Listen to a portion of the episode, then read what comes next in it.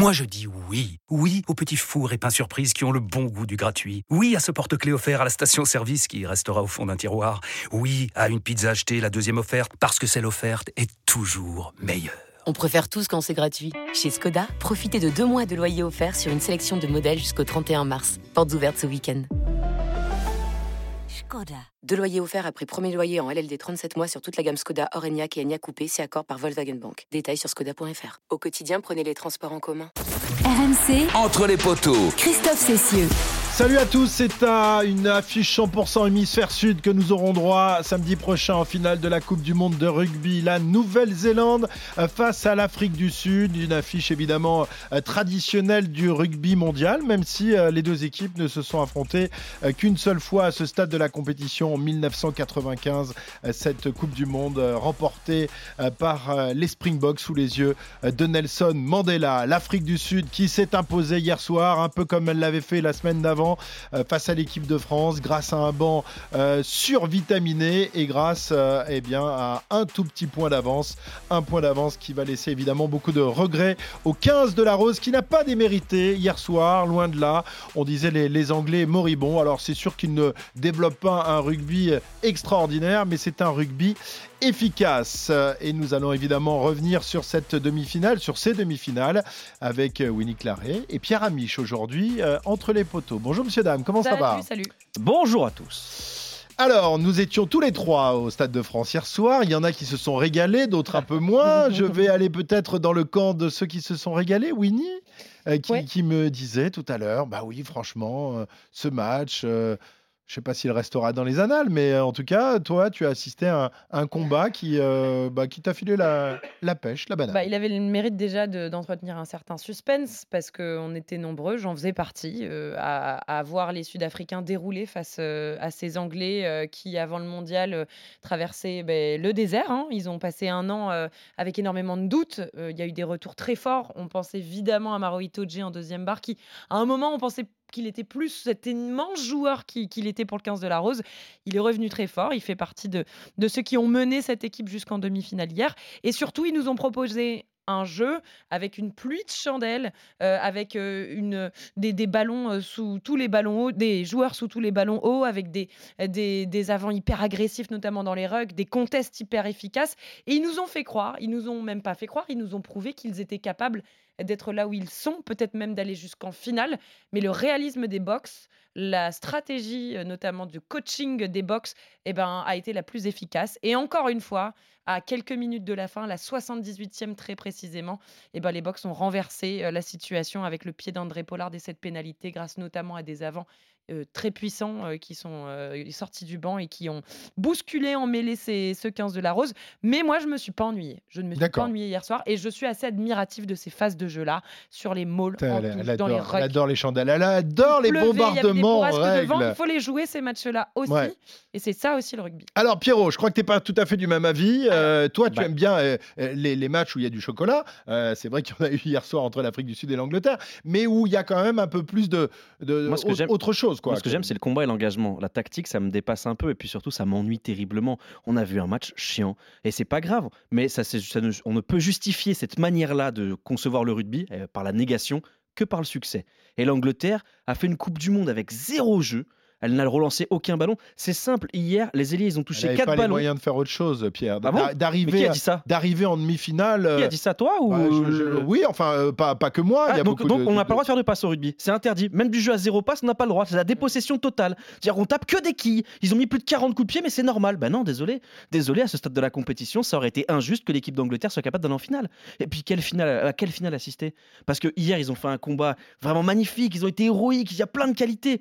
Mais il y a aussi des immenses défauts. C'est-à-dire que globalement, Joe Marchant, zéro ballon. Tuilagi, trois ballons. Les ailiers, 8 ballons à eux deux. Il y a un joueur dans le- sur les lignes arrière qui a touché beaucoup de ballons, c'est Stewart, mais c'était ouais, uniquement parce qu'il a été chandelles. bombardé de chandelles. Mm. Enfin, non, je suis désolé, on peut pas récompenser ce rugby-là. A fortiori, en plus, on a tendance à, à résumer le rugby anglais par chandelle, bagarre des buteurs. Mais c'est pas vrai. L'équipe de Lancaster, malheureusement pour elle, elle a été éliminée en 2015. Mais c'est la génération qui fait finale en 2019. Ça a envoyé du jeu de partout. On se régalait. Il a institué avec un 5-8e Pourtant, avec Ford et un, un paquet de joueurs qui étaient présents hier soir, qui étaient déjà Bien là en sûr. finale il y a 4 ans. hein. Mais pas derrière. Derrière, c'est une équipe de laborieux, de, de, de- de guerriers. Il a mis deux, deux premiers centres, Marchant et Twilagi, Ouais. deux surpuissants, mais c'est très pauvre. Puis en face, les Sud-Africains, c'est très décevant. C'est vrai qu'eux avaient disputé un quart de finale bien plus énergivore face à l'équipe de France. Ils ont laissé des forces. On l'a vu notamment parce que la météo, les ambitions, le rythme faisaient qu'ils ont, ils ont copié le, le jeu anglais. Mm. Mais c'est horrible. Euh, je pense au match de Jesse Krill. Ouais. Jesse Krill, il a touché aucun ballon. Mm. Il fait 80 minutes, pas une passe, pas une course, pas un jeu au pied. Il a fait quatre plaquages.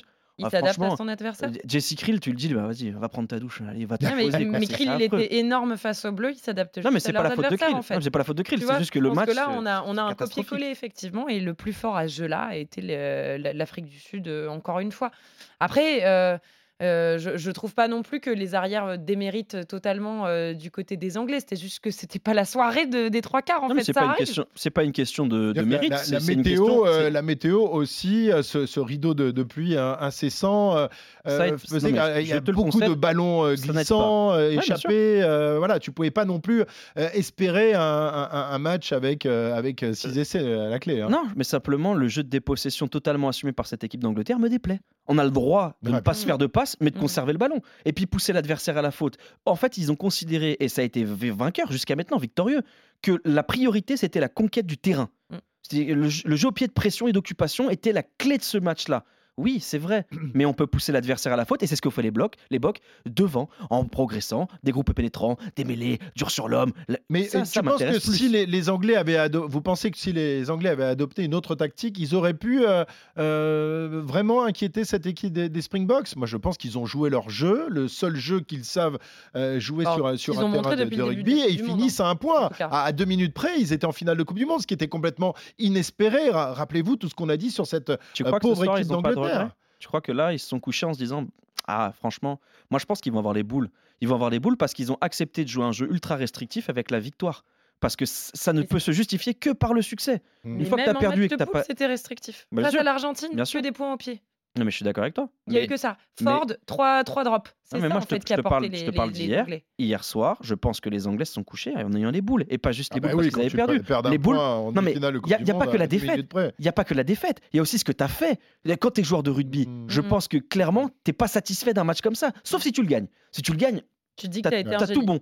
Mais quand tu le perds, c'est horrible, c'est trop dur. T'as t'as rien branlé, t'as t'as pas fait trois passes, t'as fait que des mêlées, des, des- des chandelles. Quand tu joues ailier, t'as fait que défendre. C'est- Et je trouve que t'es vachement. t'es- dur avec eux parce que ils ont rien fait, mais ils ont quand même euh, jusqu'à Ils, ont- ils ont rien fait, mais ils l'ont bien fait. C'est ça que tu veux dire Et- mais, euh, Je suis d'accord. Ils, ont, rien ouais, fait, mais peut-être, fait. mais en fait, euh, je pense qu'à un moment, tu te tiens une stratégie. Celle qui a été décidée face au box, c'était celle-là. Et en fait, euh, sans certaines mêlées décisives du côté des box qui leur ont permis de récupérer des pénalités et qui leur permettent de, de- de repasser devant, et bah, les Anglais, euh, aujourd'hui, seraient en finale. Et et jusqu'où on dit que le match était acheté du côté, euh, du côté des, des Anglais, en Bah, fait? parce qu'il est perdu. c'est ce que- ils- c'est- ouais, mais ils tiennent, s'ils ils avaient face gagné, à une machine. À jeter, tu veux dire, pas acheter. Hein. Ah, Ouais, jeter. oui, oui, j'ai- j'ai acheter, ouais, c'est- Christophe, s'il te plaît.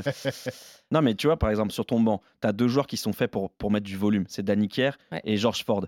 À partir du moment où tu es bloqué parce que le match, c'est un match hyper lent, sortir Mitchell et Farrell, c'est un calvaire. Il le fait qu'à la 75e, il fait rentrer Ford à la 77e. Pourquoi faire? Enfin, tu as, quand même construit ton équipe pour ça.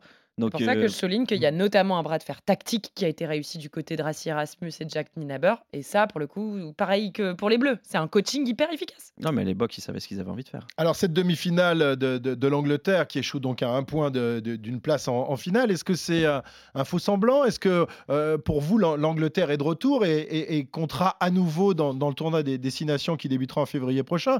Ou alors euh, elle va à nouveau disparaître de, de par manque d'ambition dans, dans le jeu? Winnie, ton avis là-dessus ensuite, Pierre? Alors déjà, va falloir qu'on attende certaines annonces euh, quand on voit l'âge de, certaines, euh, de Ouais. certains des joueurs. euh, on, on se Oui, doute que dans les de- semaines à venir, on va avoir des annonces de retraite internationale dans les rangs euh, de- du 15 de la Rose et certainement pas des moindres, Bah, notamment. toute la euh, première avant. ligne. Voilà, c'est ça. Et, euh, et- pour ça, euh, bah, on va aussi avoir euh, peut-être un 15 de la Rose remanié qui va se présenter pour le tournoi 2024. Maintenant, derrière, ils ont quand même compté hier sur des titulaires assez jeunes. hein. Les Anglais, on pense évidemment, et tu l'évoquais, hein, à Stewart, Mm. à l'arrière Freddy Stewart qui a 23 ans. On a George Martin en deuxième ligne. On a les deux, deuxième, les deux troisième lignes, Ben Earl et Tom Curry qui ont 25 ans tous les deux. Oli Chessum qui était sur le banc des remplaçants en deuxième ligne. On a quand même une base relativement jeune. hein, euh, nous, on en a aussi des encore plus jeunes, euh, la vingtaine comme Louis Bielbiaré, mais on a une base qui est déjà là, qui a participé à cette Coupe du Monde et qui va certainement prendre un peu plus d'ampleur euh, dans le 15 de la Rose à venir. Donc oui, je pense que euh, c'était nécessaire cette traversée du désert et peut-être ce- cette Coupe du Monde Mais pas pour très toi, elle est, à voir. elle est terminée, la traversée du désert? C'est ça, mais justement, on est passé dans une Coupe du Monde qui n'était pas jolie à voir. Ils ont bénéficié d'un tableau beaucoup plus simple que euh, du côté des Irlandais, des Sudaf, des Néo-Zélandais et des Français. Euh, mais, euh, mais ils sont allés, ils ont, fait leur, leur- ils ont roulé leur bosse jusqu'en demi-finale. Mm. Ils ont présenté le jeu qu'ils présentent. Ça a failli passer.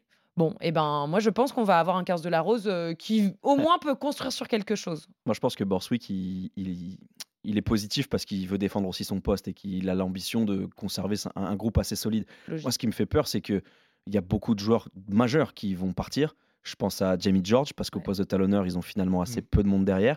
Je pense à, à Dan Cole, qui à 36 ans était toujours titulaire parce que Sinclair n'a pas réussi à s'imposer. Euh, je pense à Joey Marler, qui Mm. à nouveau était titulaire parce qu'à gauche, Jenge n'a pas réussi à s'imposer. Mm. Et ce qui me fait peur, c'est pas le moyen terme, parce que là, tu l'as dit, il y a des joueurs de 25 ans, entre 25 et 30 ans, qui vont être là sur le cycle prochain.